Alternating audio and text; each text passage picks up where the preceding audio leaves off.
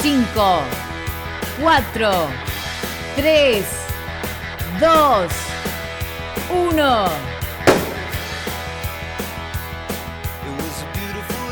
A la mañana, mejor correr. Con Dani Arcucci y Damián Cáceres.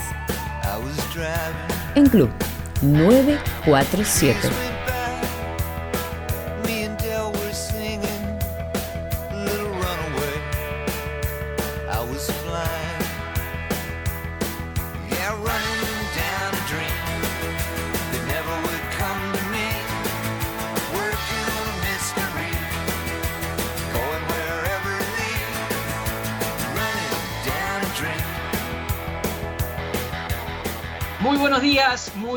Tardes, muy buenas noches, eh, porque en cualquier momento, a cualquier hora y en cualquier lugar, mejor hablar de correr, Cáceres, o mejor correr en algunos lugares de, de la Argentina, por suerte, pero no aquí. Poco a poco se van abriendo, no sé, ahora apareció Córdoba, aparece el Dorado Misiones, los pagos de, de Carita Mainetti, de Luis Ortiz, eh, de Valeria Barón, pero bueno, en Buenos Aires no podemos correr y qué mejor que hablar de correr bien. ¿No? Y sabes qué, vamos, vamos a hablar con alguien muy particular, este, que en realidad, por lo menos a mí me inspiró, no solo para correr, sino me inspiró a darle nombre a este programa. Este programa se llama Mejor Correr, ahora decimos Sí. mejor hablar de correr en estos tiempos, pero este señor con el que vamos a hablar hoy, vamos a hacer un fondo largo junto con Damián Cáceres, en esta misma casa de donde yo estoy hablando hoy, este, Damián en la suya, Juanchi García Morillo, nuestro productor, en la suya, y luego todo esto se conforma y sale desde el Club 94.7, pero decía que en esta misma casa acuñó una frase que fue no este, mejor correr, sino correr mejor. No Sí. se trata de correr más, se trata de correr mejor, dijo el señor Luis Migueles aquella vez mientras estábamos preparando una experiencia LN Corre. Y hoy lo tenemos aquí, justamente para esto. Luis, bienvenido, para hablar de cómo estamos corriendo o cómo estamos corriendo mejor o cómo estamos haciendo que corremos en esta cuarentena. Bienvenido, Luis. Gracias, Dani. Bueno, eh, Damián, un gusto también. Eh, sí, me acuerdo de, de esos días cuando preparábamos la charla de la Nación y toda es- esa cosa interesante que se podía hacer. Y hablando también de, yo soy de Entre Ríos, en Entre Ríos en, en algunas partes de mi pueblo también están permitiendo correr a partir de ahora. Y tengo una envidia sana con eso, ¿sí? De, con esa gente que puede correr. Pero bueno, nosotros desde nuestro lugar podemos hacer otras cosas y lo estamos haciendo, como decía Dani, de tratar de, de mantenernos activos de alguna manera, con, con yo siempre decía con, con Gracia Buena la China que, que activamos enseguida cuando esto se cerró, activamos enseguida. eh, pens- pensé que podemos hacer para ayudar a la gente y para mantenernos este, trabajando. Dije, bueno, primero Instagram, después dijimos, bueno, tengo mi canal de YouTube que lo tengo ahí medio ab- abandonado. Y se nos ocurrió ayudar a la gente que siga corriendo o, o en actividad física. Y a mí también me permitía entrenar. Yo, yo siempre digo que corrí toda mi vida, pero uno va perdiendo el, fanatismo por correr también. Yo lo hago con- más que nada por temas de salud, pero yo siempre llego, eh, el 99% de, de- a veces de, de los días que voy a entrenar, llego sin ganas a entrenar, ¿sí? Como que ya corrí toda mi vida y como lo mío ya pasa a ser algo para recordar, siempre digo. Y cuando llego a los grupos de entrenamiento, eso me motiva. Y me pasaba lo mismo cuando yo llegaba, eh, me acordaba en España. Mi entrenador siempre decía, bueno, nos vemos a las 5 de la tarde, entren en calor. Y a veces uno, uno estaba cansado de, de los entrenamientos de todo el día y llegaba y, y estaba montando en calor sin ganas, lo esperamos, me acuerdo en el obstáculo, a Ballestero en España. Y cuando llegaba el tipo, nos cambiaba la cabeza la motivación. ¿sí? Y a mí me pasa como entrenador, atleta, a veces que, que, que juego cuando estoy con el grupo de entrenamiento, que llego desmotivado, no desmotivado, a veces cansado de todo el día. Y cuando me encuentro con el grupo, eso me dispara las ganas de entrenar. No sé si le pasa Claro. a ustedes. Sí. Lu- Luis, ¿qué es en tu visión como entrenador y como ex, ex atleta de elite con récord argentino todavía vigente? ¿Qué, qué es correr bien? Va- va- quiero ir a la, a la génesis. ¿Qué significa correr bien para una persona como vos?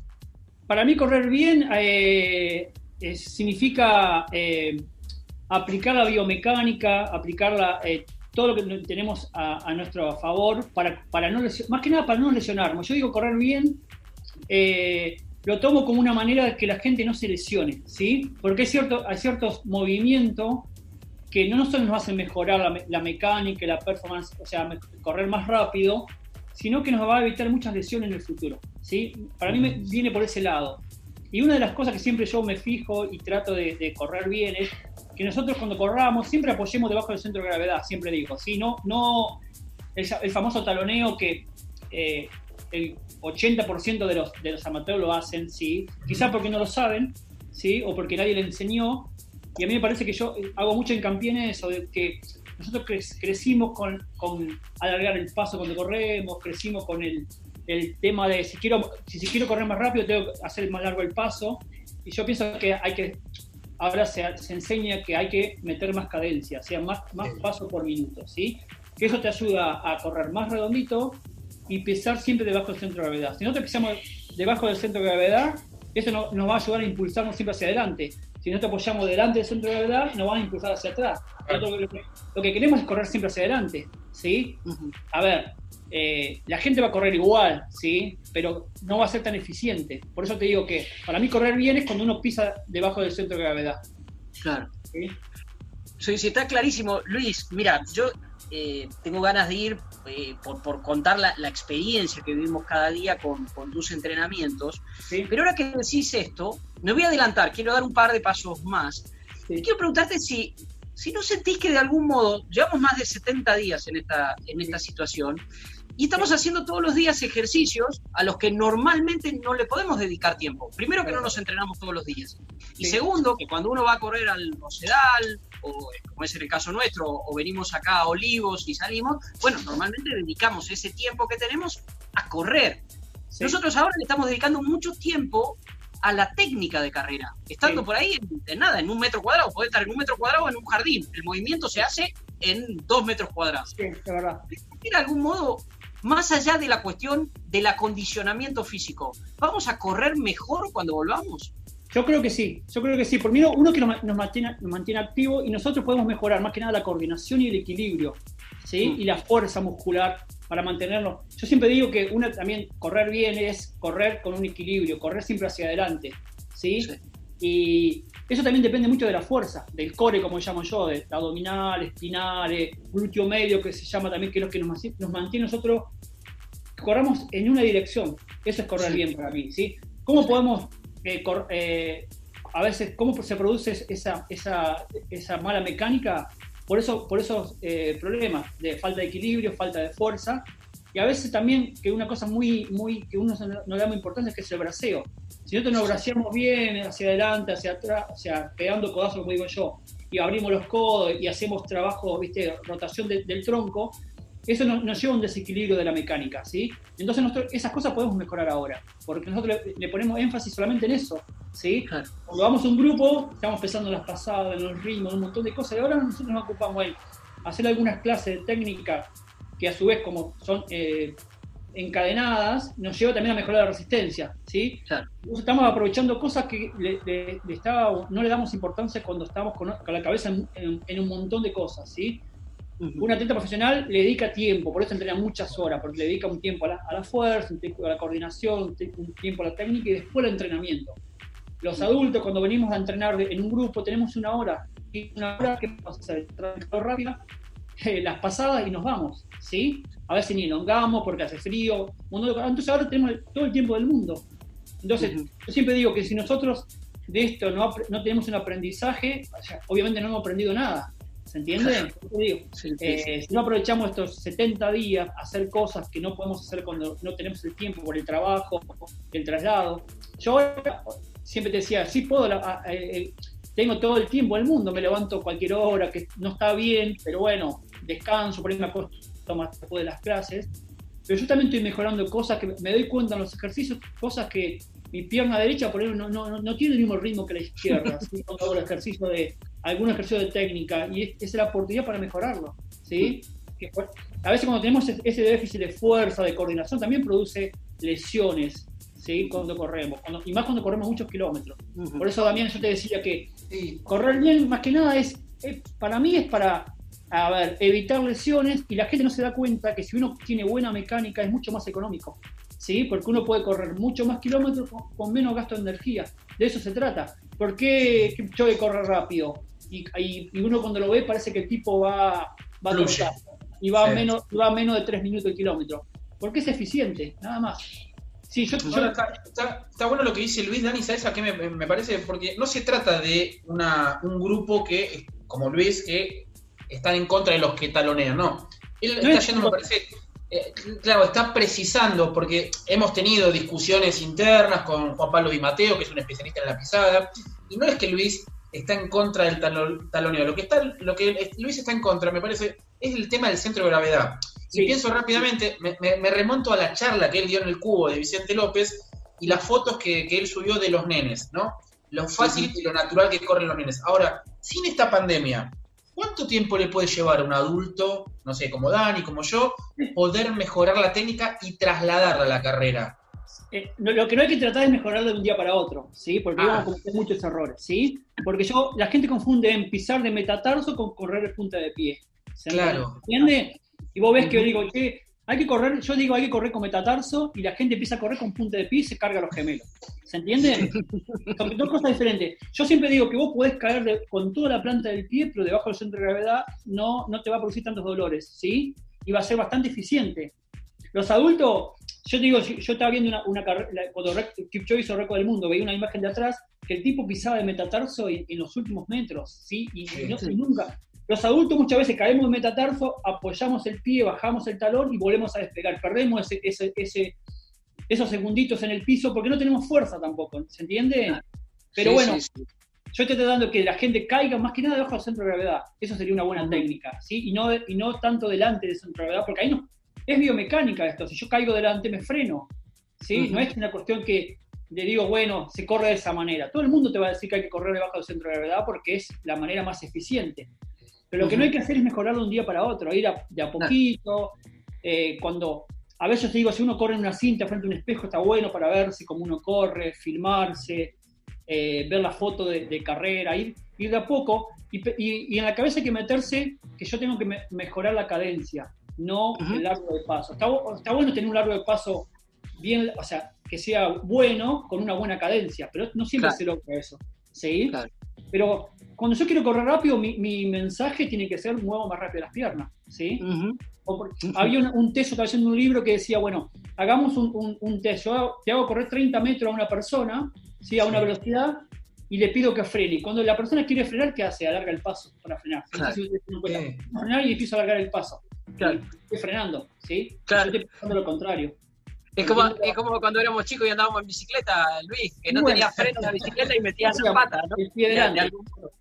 la, pata adelante. Vos sabés que Damián te preguntaba lo del tiempo y hay una cuestión de, la experiencia que estamos viviendo todos los días a las 7 de la tarde y es, yo la resumo en el, en el ejercicio etíope, Luis, en el pasito etíope.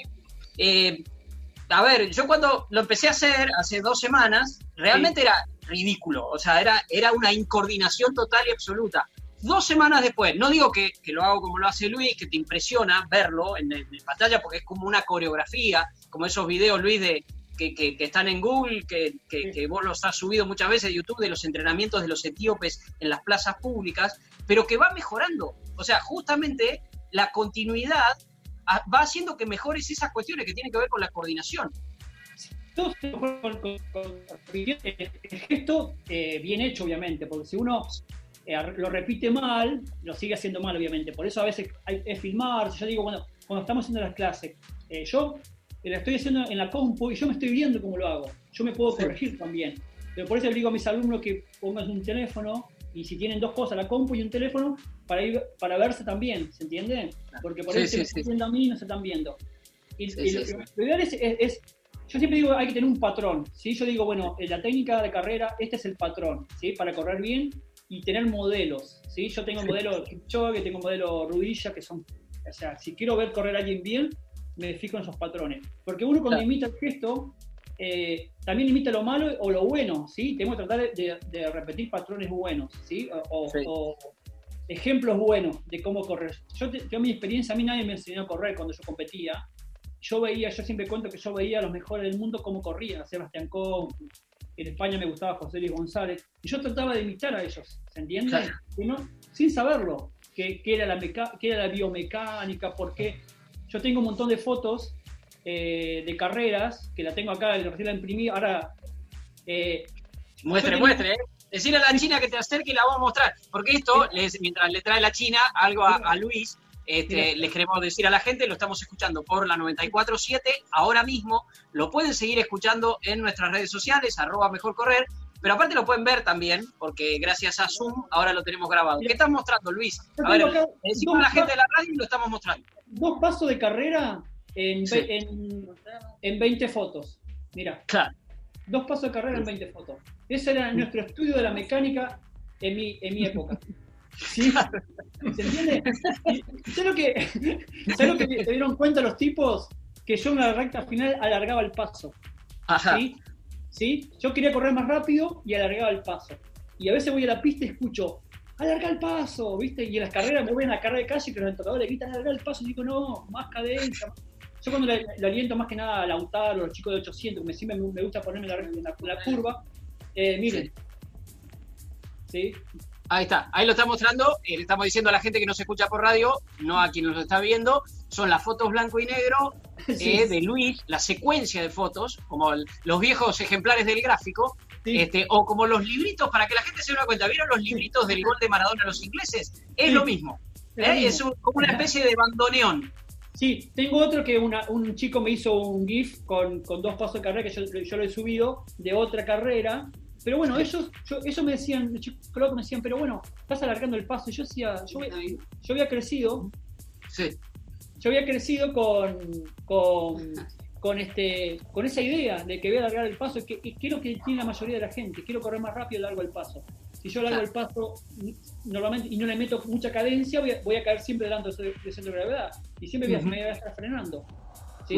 Por eso la idea de correr bien. De correr bien para mí es ser eficiente, correr rápido con el menos gasto energético, eso es ser eficiente, ¿sí? Pero bueno, yo, eh, pensar cómo, era el estudio de la mecánica de nuestro antes, ¿sí? sí, sí, totalmente. Hay que, hay que aprovechar, hay que aprovechar lo que tenemos. Eh, Damián me encantó la pregunta me encantó la pregunta de Damián, eh, ¿qué es correr bien? Porque nosotros acá siempre hacemos paralelismos con el fútbol, por ejemplo, y con otros deportes. Cuando a uno le pregunta a un entrenador qué es jugar bien al fútbol, por ejemplo, ¿no? Y es llevar adelante un, plan. bueno, en correr es mucho más medible. ¿Se claro, entiende? podemos medir más cosas. Si yo. Eh, si usted viene a un velocista, todo, todo el tiempo está haciendo partida de taco o, o, gesto de carrera. Se pasa la mayor eh, parte del día haciendo gesto de carrera y no se sí, pasada. ¿sí? Un, un velocista, ellos, son, ellos sí le dan mucho más importancia que un corredor de fondo. Se darán cuenta este, que Luis es un apasionado cuando habla. No solo pueden eh, seguir sus clases todos los días a las 19 horas, perdón, de este, lunes a sábado a las 19 horas en un canal de YouTube, sino también sus charlas técnicas que da los domingos a la noche y es un apasionado. Este, y como sabemos que es un apasionado, en este caso la música sabemos, Damián, que no la eligió él, ¿eh? No, pero, yo no tengo idea de la música. Pero, pero a mí también me gusta, te rebanco Luis en la elección musical con Coldplay. Coldplay es, ¿sabes qué, Damián? Cuando uno escucha Coldplay, dice, pero ese tema no es para correr, sí es para correr, es para correr, ¿viste? Sí, uno va así, en cámara lenta y llevando Exactamente, exactamente. Y decimos, y decimos, viva la vida, viva la vida con Coldplay y ya seguimos charlando con Luis Migueles en Mejor Correr, que es correr mejor.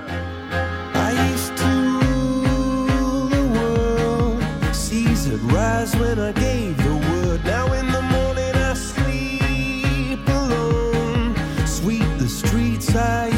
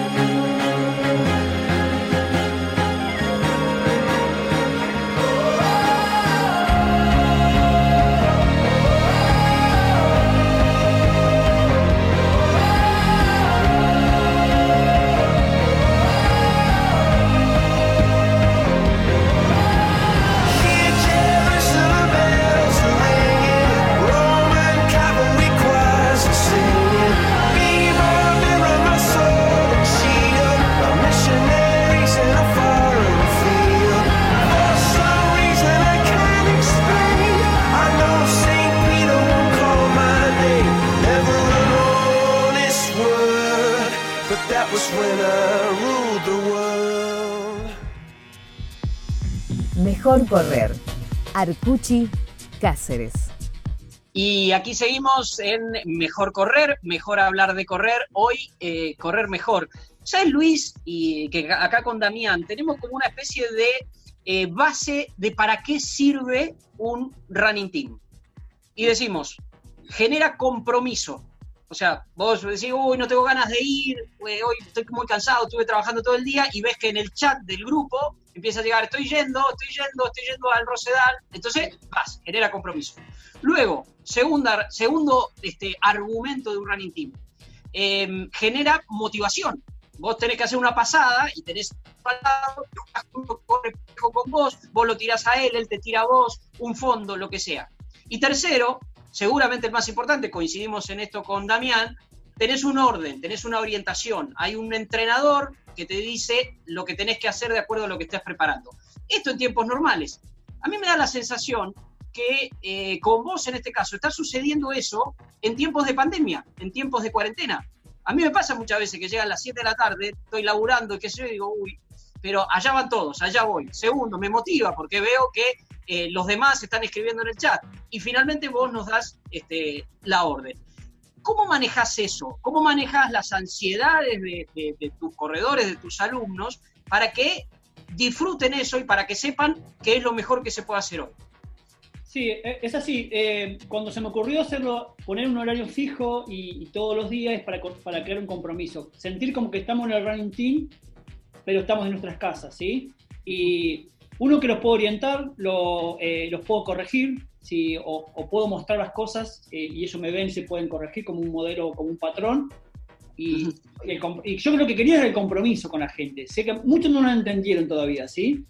Y otra cosa que por viste que yo me enojo mucho porque digo, bueno, eh, tratemos de, si te gusta el running, eh, lo, lo podés hacer, o por lo menos, sabés que hay un encuentro a las 7 de la tarde con todo el grupo, ¿sí? aunque no los veamos. Y eso me sucede a mí, y a mí también me motiva, porque yo por ahí también, con, con la China decimos, mirá, van a, son las 6 ya, bueno, a- a- vamos a casa rápido, estamos comprando, eh, nosotros debemos correr todos los muebles, ¿sí? Correr todos los muebles, dejarte un espacio, después volver a correr los muebles, limpiar el Claro. piso, es un, es un protocolo Sí, sí, que hacemos. Pero se trata- uno se puede, se puede mantener la, la motivación y, y, eh, desde la casa. O sea, tratar de, el mismo esquema que tomo para un running team, hacerlo desde la casa y en vivo. ¿sí? Eso me parece. Y otra cosa que uno lo puede tener es lo que yo quiero evitar que la gente haga locura en un departamento. Para mí llamar locura es correr 15 kilómetros en un departamento, media maratón en un departamento, rodeando la mesa de la cocina, me parece una cosa de loco. ¿sí? O sea, no lo comparto y, y, y muchos kinesiólogos tampoco lo comparten, ¿sí? porque siempre uno corre para el mismo lado. Por ahí la gente pone, hice 20, 15 kilómetros a 8 minutos el kilómetro, ¿viste? Y caminó. Y si uno está hablando de buena mecánica en una casa, ¿cómo puede correr? Ahora, si yo tengo un patio, tengo, tengo tu jardín, Arcuchi, yo sí me, mar- me marco un circuito y, giro ahí a la vuelta de la pileta. sí, voy hasta afuera, no sé, salgo de casa, no sé qué haría, pero yo trato de- del compromiso, digo, bueno, eh, sé que no van a hacer tantas locuras, ¿sí? Sé que al principio la gente, viste que al principio la gente estaba muy loca. Corría, a veces quería correr una maratón de un departamento, una media. eh, por ahí correr, digo, si yo lo voy a hacer, hago media hora, no, no necesito hacer una hora y media de un departamento. Si yo me quiero sacar las ganas de correr, de, de esa, de canalizar la energía, con media hora, 20 minutos ya me la, me la saco, ¿entendés? Pero bueno, por eso la idea de las clases, vos sabés que estamos nosotros casi 45 minutos y ahí tiene un orden, una entrada en calor. Nosotros hacemos ejercicio de movilidad, la entrada en calor, la clase, estiramiento, abdominales, que eso capaz no lo hacemos. Está dirigido. Y, y uno que también mantiene al grupo unido. A mí me parece que viene por ese lado.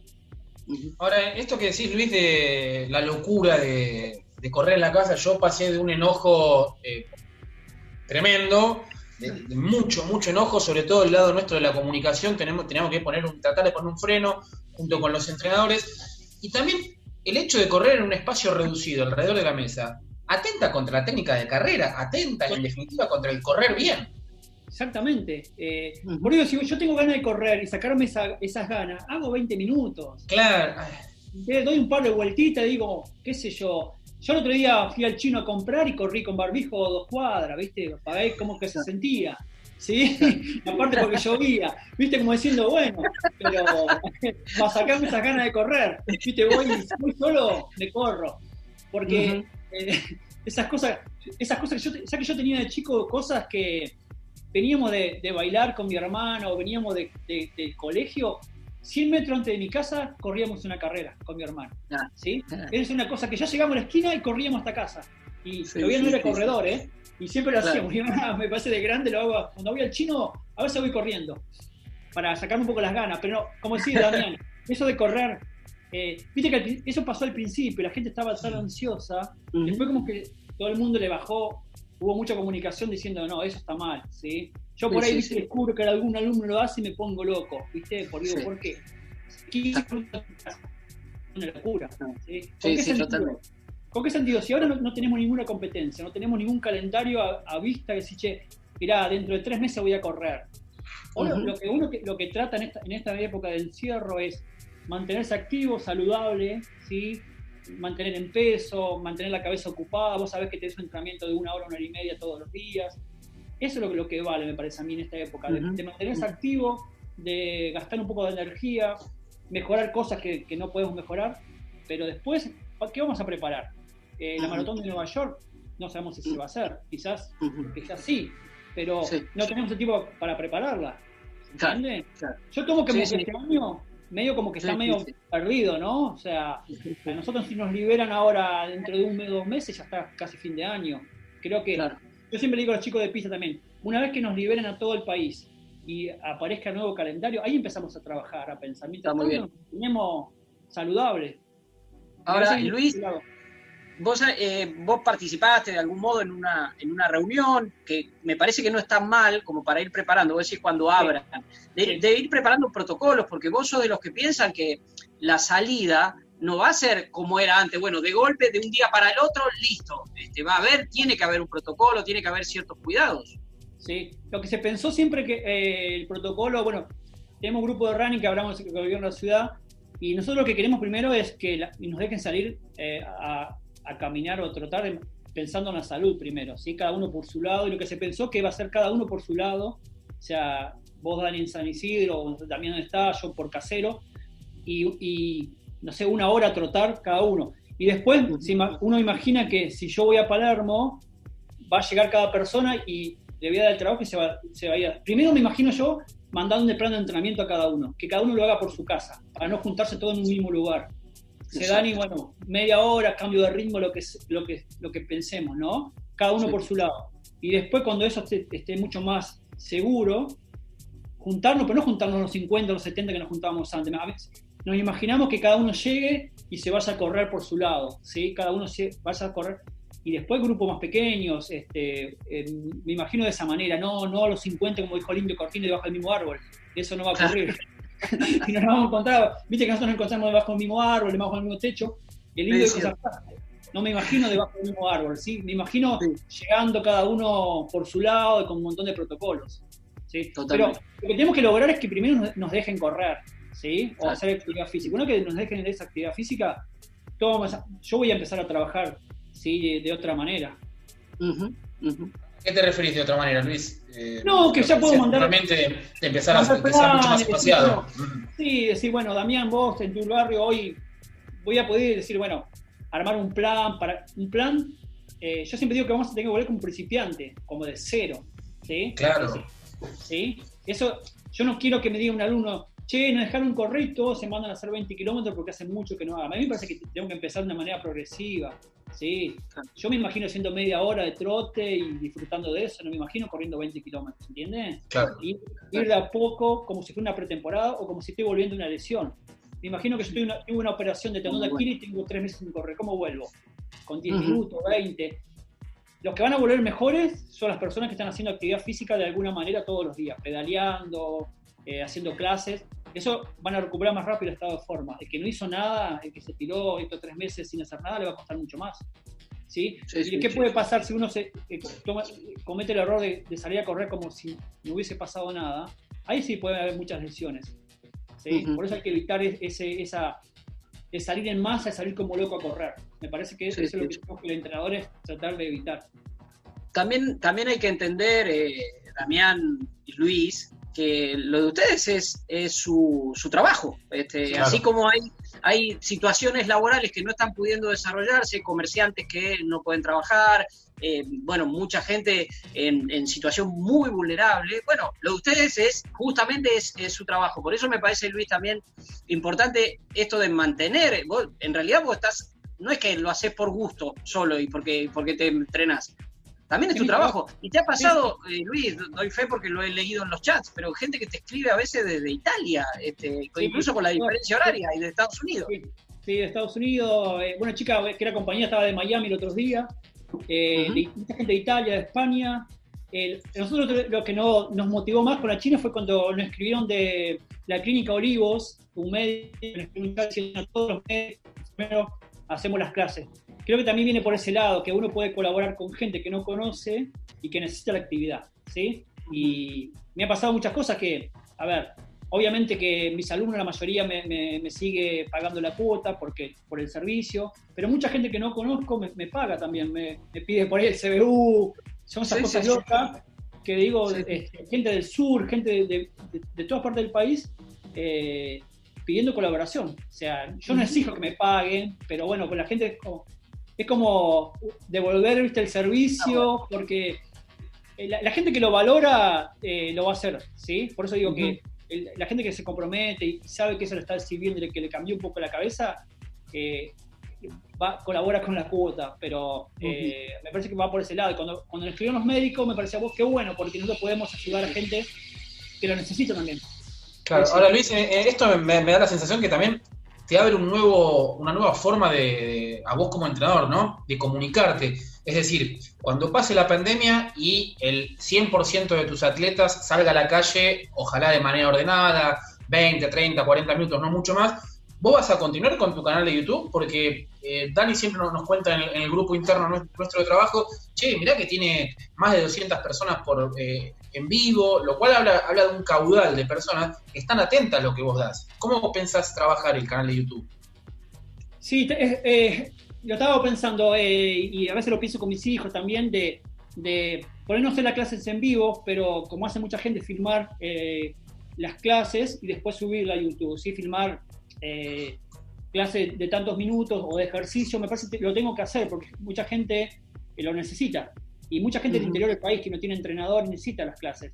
Yo creo que también, eh, así como tengo a veces más de 200 personas o más de 150 todos los días, eh, son alumnos, yo creo, creo muchos van a ser alumnos futuros, eh, por, eh, a distancia o muchos alumnos que yo voy a, voy a tener en los grupos de entrenamiento. Me parece que también eh, eh, me sirve por ese lado también. Pero yo, mi idea es que el canal no, no decaiga, sin- sino hacer más cosas puntuales de técnica de carrera o entrenamiento. Si uno ve muchos tutoriales en YouTube, hay, hay la- no, no hay muchos en vivo.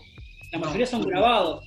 Graban un sí. tramo, graban ejercicio, lo editan y lo suben. Claro. Sí, me parece que va a venir por, por ese lado también. Un trabajo extra. El- exactamente, el vivo como eh, motiva mucho. El tema del vivo es esto que decíamos al principio de, de este bloque, ¿no? Este compromiso, motivación y orden. Me parece que eso lo da mucho el, el vivo. Pero bueno, no deja de ser, este, como dice Damián, una, una linda oportunidad para todos. Es el costado ese que en una especie de lugar común de- decimos, bueno, de esto vamos a salir mejores. Creo que vamos a salir peores en muchos aspectos, siempre lo decimos, seguramente hay muchos más individualistas, pero también hemos aprendido y estamos aprendiendo un montón de cosas. Eh, no solo en tecnología y en forma de comunicación, sino también en este caso en cuestiones que tienen que ver con técnica de carrera. Vamos a seguir con Coldplay ahora, un ratito nada más, con hielo, vamos a seguir con esta cuestión de vamos flotando, ¿eh, Damián? ¿Eh? Corriendo así, ¿eh? el centro de gravedad circulando, las piernas circulan. Y te voy a decir algo, ¿sabes cuándo es el único momento que se compite, Damián? Cuando llega el último ejercicio, es, en general es talones, talones a la cola, en general es talones a la cola, sobre todo cuando se hace aeróbico.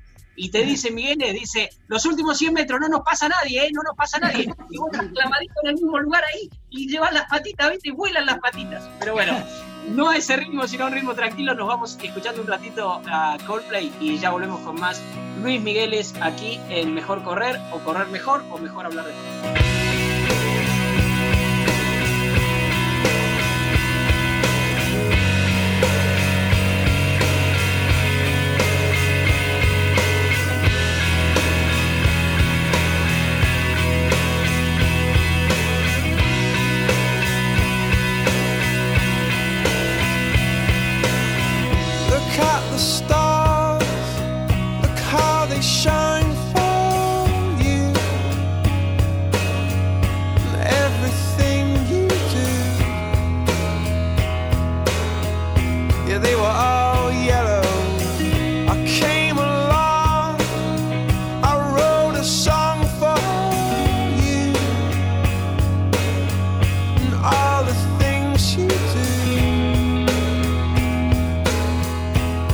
Was called yellow.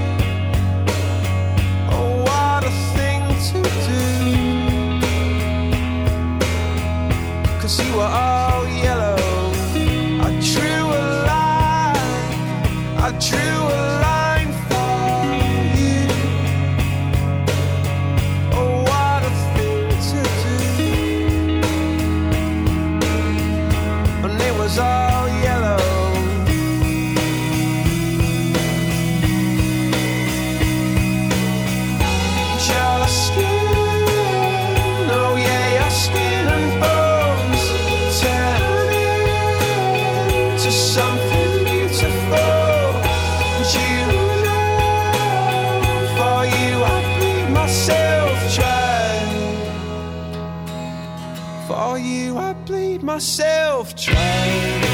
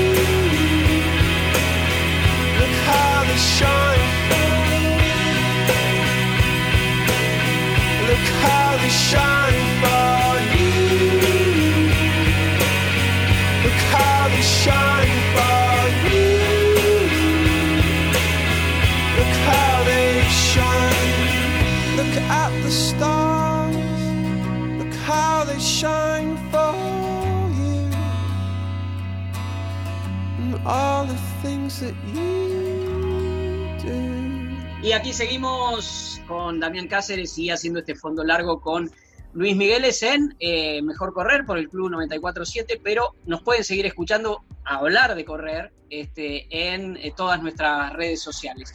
Eh, pues es que una de las cuestiones de esta, de esta pandemia y de esta cuarentena es que obviamente cuando se vuelva, como explicaba Luis antes, todo va a ser muy lento.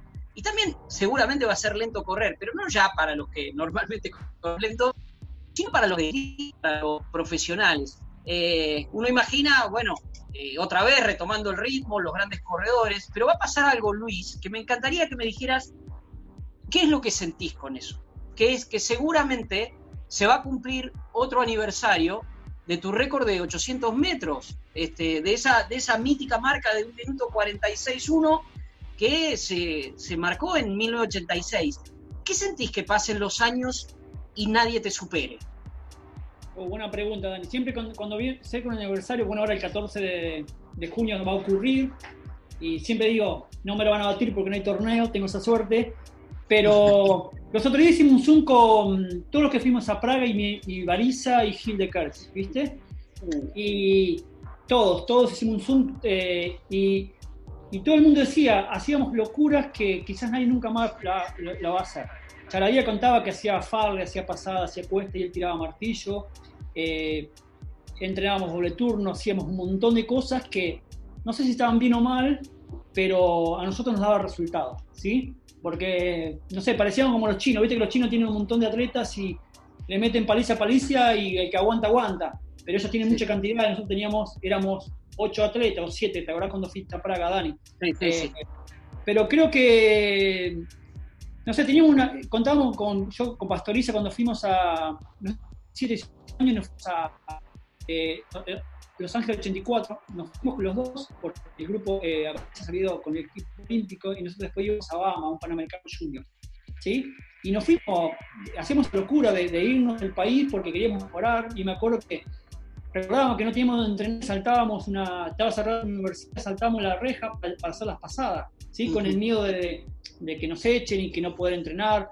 Y hacíamos un montón de cosas que quizás los, los jóvenes ahora no, no, lo van a hacer. Y eso de dejar todo, o sea, yo dejé mi familia a los 18 años para venir a Entre de Entre Ríos a Buenos Aires, a Ferro. Al poco tiempo nos fui a Estados Unidos. A dos años nos fuimos a Praga todos, dejando en un mundo nuevo. Eh, sí. Pero creo que tenía mucho, mucho compromiso con el entrenamiento y, y esas ganas de mejorar, pero eh, absoluta, eh, ganas de mejorar sí. y que nada nos paraba, ¿sí? O sea, yo me acuerdo que leía, veía el, el calendario de la IAF y decía, bueno, Mundial de Atletismo en Tokio. Listo, quiero ir a Tokio. ¿Qué hay que hacer para ir a Tokio? 1.47. Ya, empezaba a entrenar con esa cabeza de hacer 1.47 sí. o para ser olímpico. Y, y yo decía, tenía esa ansia de, de, mejor, de no solo de mejorar, sino conocer el mundo corriendo. Y mi única oportunidad de, de conocer el mundo corriendo era mejorando las marcas, que eso me llevaba a ciertos lugares. Pero me parece que teníamos éramos privilegiados, quizás teníamos un físico privilegiado, ¿sí? A mí, bueno, también, todos mis mi problemas de Aquiles, mis mi lesiones vinieron por tanta paliza de tantos años también, ¿sí? De hacer, hacer muchas cosas, que ahora lo ve del otro lado como entrenador, sí, hacemos muchas cosas malas, ¿sí?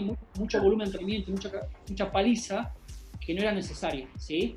Porque quizás yo, yo digo, si hubiese mejorado la técnica de carrera y hubiese mejorado quizás los entrenamientos, hubiese corrido mucho más rápido. Sí. Siempre digo, cuando yo estaba en España, eh, y en Checoslovaquia el segundo año corrí en 3 o 4 semanas, 4 veces en 1.47. ¿sí? sí. Yo creo que corrí en Praga, en Ostrava, en Bratislava y en Budapest. Yo puse las 4 semanas, tengo la agenda, 4 semanas de 1.47, no me acuerdo cómo puse. Dije, sí. bueno, si, si, pegaba la carrera perfecta, bajaba de 1.46, ¿sí? Y en España yo estaba mucho mejor en forma que, que cuando hice el récord argentino. Estaba mucho mejor y corrí muchas veces en 1.46, pero nunca se me dio la carrera para bajar del 1.46. Siempre digo, el día que todo el mundo bajó 1.46 en, en, Jerez de la Frontera, yo tuve que hacer de liebre para salir a agüita.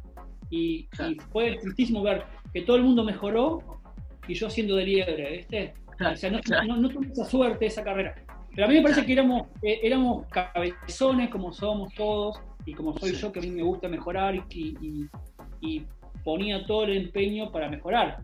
O sea, dejando, dejando eh, a ver, irse a Praga tanto, de cuatro años, eh, dejando todo, no, no todo el mundo lo hace, ¿sí? Eh, Pero, y eso que fuimos a un lugar que era, un comun- era comunista, no, no, había, no había muchos torneos buenos, buenos, eran tres o cuatro y había que aprovecharlo. Entonces, me parece que pasa por eso. Y no teníamos, me acuerdo, no teníamos distracciones. O sea, nuestro, nuestro, nuestro mundo era levantarnos, ayunar, hacer la carrera continua, almorzar, descansar y hacer el segundo turno. Después del segundo turno, ¿qué era? Ir a tomar algo a veces a Praga. Me acuerdo que en Praga se cerraba todas las noches. Teníamos ventaja que nos acostábamos tarde porque ahí la, la vida se acababa a las 10 de la noche, 11 de la noche. ¿Entendés? Hasta, hasta los días de salida permitida Sí, era limitada. sí. Y era eso, entrenar, descansar, comer, entrenar. O sea, y ahora un pibe que hace, no lo puede hacer. Nosotros nos jugamos la vida, era, era ser profesional. Nosotros vivíamos como profesionales sin ganar plata. La- Ujú. El único dinero que yo gané en Praga fue cuando después del récord argentino me llevaron a, me llevaron a, a Noruega a un torneo. Que me acuerdo que vi la final del 86 en Noruega, en un lugar solo con un americano y un chico que no entendía nada. Y fue Sí, la única vez que gané dinero en Praga, ¿sí? en. Checoslovaquia. Y, y sé que era mucho dinero porque me acuerdo que después fui a Cuba y seguía gastando, volví a Argentina, había ganado en coronas Noruega y no sabía cuánta cantidad era, pero sé que me compraba un montón de cosas. Vos fíjate que hice 1.46 y, y el único dinero que gané fue eso. Después eran todos viajes. Conocí Claro, claro. Varsovia porque quería conocer Varsovia. Y, y- y ahí te das cuenta que era todo sacrificio por nada, a veces, ¿no? Claro, Por- sí, sí. por- me Se acuerdo que dos cosas de esto. Luis, se desprenden dos cosas. Por un lado, me- lo primero que me- se me ocurre es definir todo lo que vos hiciste con una palabra que es pasión. Y te pregunto si hoy los pibes no tienen la misma pasión que ustedes tenían a la misma edad hace 20 o 30 años. Y la otra, tiraste por ahí, así deslizaste esa ida agüita como si Dani mencionara a, a Diego Armando Maradona. Sí. Como algo así. Los chicos tienen pasión, pero viste, ahora yo te decía, no teníamos distracciones. Ahora los chicos, bueno, entre la computadora, el teléfono, no teníamos teléfono, eh, internet, no teníamos nada. O sea, escri- escribíamos cartas de Praga, ¿sí? Yo Sí, llamaba a un periodista para que, a Luis Vinque, para que saque, la- yo corría, lo llamaba a Luis Vinque, porque él me permitía, el diario Clarín me permitía eh, cobro revertido, ¿recuerdan? De esa manera vivíamos, ¿sí? Entonces yo le, le mandaba los resultados y mi mamá sabía que, que yo estaba vivo porque leía en Clarín, en, en el deporte en cuatro líneas, viste que, que había hecho un récord argentino, que había competido, y cartas, cartas, de esa manera nos comunicábamos. Y Sí, yo creo que los chicos tienen pasión, pero tienen muchas cosas que los distraen. Cuando se van a descansar, ¿qué hacen los chicos en la casa? Teléfono y computadora. Y nosotros era tomar mate y dormir a siesta. ¿Sí? Éramos, muchos entrerrianos en el grupo y era eso nuestro descanso. Los chicos tienen pasión, pero la pasión cuando llegan eh, se, se le acaba en la casa, me parece, porque yo lo veo con mi hijo. ¿viste? ¿Qué está haciendo el auto? No estoy jugando, a la lo voy a ver ahora que tengo el permiso para verlo. Y llego y uno está jugando online, que viste que me dice, eh, no lo puedo saludar porque si no lo matan, ¿viste? Digo, día fui a ver a Nico, casi no lo vi porque estaba jugando y, y- y lo iban a matar. Espera, espera, te dicen. Ahora te dicen que. Y bueno, esas cosas, y Lautaro también, y la- eh, Lautaro ama correr, le gusta correr y, y él está desesperado, tiene pasión, pero no sé si van a dejar de, van a dejar de parte del colegio, una carrera universitaria por, por hacer Sí. deporte. ¿Se entiende? Ujú. No sé si lo van a Lo, hacer. lo mencion- lo mencionaste a, a Lautaro, Lautaro, que lo ves, es impresionante porque es verlo a, a Luis chiquito, este, y se puede hacer una, uno de esos fotogramas, se pueden hacer con, con la técnica de Lautaro, que, que es impresionante. Pero vuelvo sobre lo que te dijo Damián, te nom- que nombraste a Saida Huita, un grande Ah, histórico, así como, como al pasar, y vos tuviste esa convivencia con él. Hoy hay Sí. una convivencia de dos atletas, y acá estamos jugando, que es el duelo que se postergó. ¿Vos Claro. sos Team, team eh, Kipchoge o Team Bekele? No, Kipchoge toda la vida. Eh, ¿En serio? Me sorprendió. Mirá. Hubiese pensado lo contrario. No, no, no, después de haberlo hecho el récord del mundo y ver esa recta final que el tipo Sí. trataba de metatarse y no taloneaba y no y, y-. Eh, ojo que me gustan los dos, eh, eh, me gustan los, dos porque son, son dos maneras diferentes de entrenar, me parece, ¿no? Eh, si vos Ujú. ves el, el sacrificio del etíope y cómo entrenan, eh, si vos, vos me decís quién corre exquisito, obviamente que Kipchoge, ¿sí? Pero yo iría por los dos lados. Si yo un día me dicen vamos a conocer Kenia, primero quería, quería conocer Etiopía por cómo Sí. entrenan la técnica de carrera. ¿sí? Si vos, vos me decís, eh, a la vista quién corre más lindo, eh, para mí Kipchoge, ¿se entiende? Pero amo los dos estilos. Amo los dos estilos de trabajo y de sacrificio. Como los dos viven en la pobreza y, y más o menos como nosotros, ¿no? Tienen como, a ver, yo me comparo mucho con ellos. Nosotros no teníamos nada mi pueblo y nuestro manera, nuestra, mi manera de, de subsistir o de vivir era el atletismo. ¿sí? O sea, manera de, de mejorar, de viajar, de ganar algún dinero era por medio del atletismo. Eh, tener ropa, qué sé yo, un montón de cosas era, era, era corría o, o no sé lo que hacía, ¿se entiende? Sí, Entonces, sí. medio como experiencia que ganaba mucho dinero, yo empecé a ganar algo de dinero cuando me fui a España, pero al principio, lo hacíamos por pasión. Por eso me gustan los, dos, los, los dos sistemas de entrenamiento, ¿sí? Y, la- y- y los dos sistemas de vida. Me parece que, que es lo que hay que lograr, porque son personas muy pobres que, que su único medio de vida o de salida, de salida a la vida o laboral es corriendo. Y a mí me pasó lo mismo. Todo lo que tengo yo ahora, lo que he logrado es gracias al atletismo. Y un atletismo pobre, ¿se entiende? Nosotros hacíamos todo por nada más. Yo me acuerdo que me iba a Praga y el único que llevaba era los 400 dólares que me daba Ferro por haber ganado la Olimpia de Plata. ¿Entienden? Ferro, todo lo que ganaba la Olimpia de Plata nos daba 400 dólares. ¿sí? Y eso era mi dinero que llevaba para vivir en Praga. Yo en, Praga tenía todos los gastos cubiertos, pero eh, ese dinero era para 8 o 9 meses para comprar algo, eh, alguna salida a tomar algo cuando, cuando podíamos, pero ese era nuestro, mi, mi entrada de dinero era eso, si no dependía de, de- de las becas que nos daban, ¿sí? Pero bueno, teníamos casa, comida, teníamos todos. Pero en Praga, en Checoslovaquia no se ganaba dinero corriendo porque en esa época del comunismo solamente ganabas y más. Eh, pero si vos me decís Betín, yo voy por los dos, pero si vos me decís un estilo de correr y exquisito, eh, voy por, por Kipchoge, pero no, no porque... Pero yo me gustaría, ir, eh, antes de ir a Kenia, me gustaría ir a Etiopía. ¿Sí? Con Dani estábamos pensando eso, no sé si Dani me Sí, va a sí. llevar o no. Sí, sí. sí.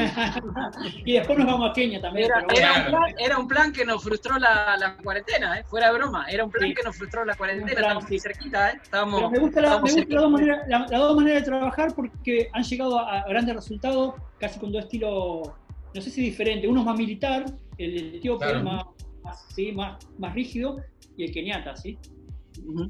¿Damián?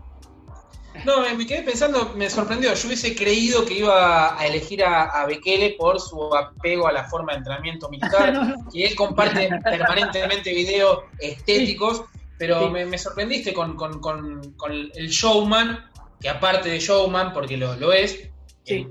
Eh, digamos, los El pincos mismo. se ven en la cancha, dicen en el fútbol. Bueno, no que se cansó de ganar maratones. O sea, más allá de haber hecho una prueba de laboratorio como Sí. el Breaking Two o Ineos 159, el tipo llegó a la, a la primera plana mundial el atletismo. Y eso hay que agradecérselo. Y llega como si no hubiese corrido 42, llega sonriendo, abraza al claro.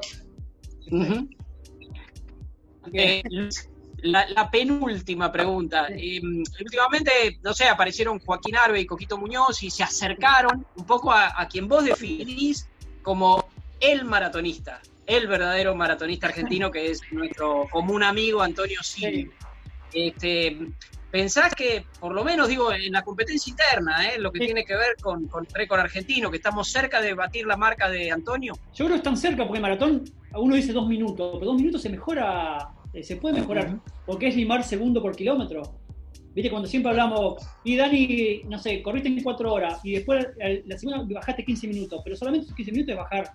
En vez de correr a 3.55, corres a 3.53, ¿sí? 52, ¿sí? No es tanto, ¿sí? Me parece que es, es- es agarrar la carrera justa, ¿sí? Obviamente una carrera de récord del mundo este, se lo puede. Yo creo que se van a acercar, aparte porque son jóvenes, jóvenes con ganas, ¿sí? Y eso lo... lo- lo- Pero bueno, yo creo que el maratonista Silvio porque correr debajo de 2 horas 10 y estar entre los mejores del mundo... Y eh, hace 25 años. hace 25 años, por eso digo el maratonista, ¿sí? Porque a mí me parece que eh, por ahí decía, bueno, eh, era valorable correr en 2.14, 2.13, pero ya correr en 2.11 y ya tiene otro, otro color, ¿sí? Me parece que son, son, eh, son las, las- las dos personas que se pueden acercar por juventud y por, por, por marca, obviamente, a Antonio. Yo creo que Claro. si alguien va, Y bajar de 2 horas 10 ya te metes, en, te metes otra vez en la, en la elite mundial. ¿eh? O sea, como que, Ujú. Sí, sí, claro, claro. Ve la cámara y te los al toque llegan, llegás vos, ¿sí? Si no estás ahí. Sí, sí. Sí, sí, sí. Bueno, ya había dicho la, la penúltima pregunta, Dami. Ahí vamos, vamos cerrando. Si querés, la última. A ver si resumir. Déjeme sí. ¿Por qué, por, qué, ¿Por qué nos vuelve locos a todos o a la gran mayoría de los corredores aficionados correr maratón? ¿Por qué? Uh, oh, gran pregunta. Eh, no, ¿qué es? Ay, no sé cómo resumirla, pero es como un desafío, me parece, ¿no? Porque un desafío, una moda, también puede pasar. También. se transforma en una moda. A mí me parece que se tiene que transformar en un- como un, como un, la eh, eh, culminar una etapa, o no, a ver, de entrenamiento, o sea, preparar eh, 10, 15, media maratón, 30 kilómetros y pasar la maratón. Me parece que fue, es como que ir, ir progresando en la vida y, en, y, en- y en- y hacer un camino y que esa sea al, al final la maratón. Cuando, y ahí sí empezar a correr muchas maratones.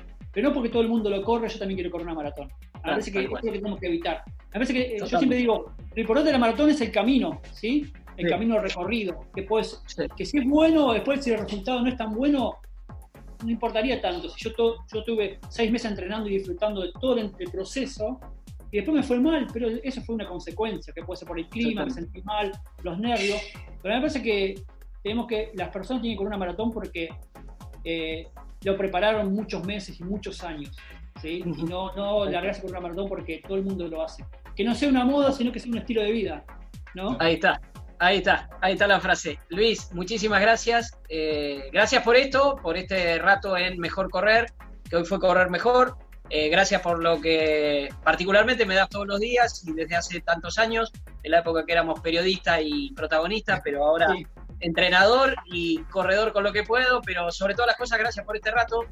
Este, con Damián, con Juanchi García Morillo y con todo el equipo de Mejor Correr. Me parece que no hay mejor manera de cerrar el programa, ¿no, Damián? No, ya está. Damián, bueno, muchas gracias a ustedes por, por, por- por estar siempre. ¿eh? Muchas por gracias. favor, gracias a vos y gracias a todos por seguirnos eh, en este en esta pasión también, Damián. ¿eh? Porque Sí. lo nuestro también es una pasión por.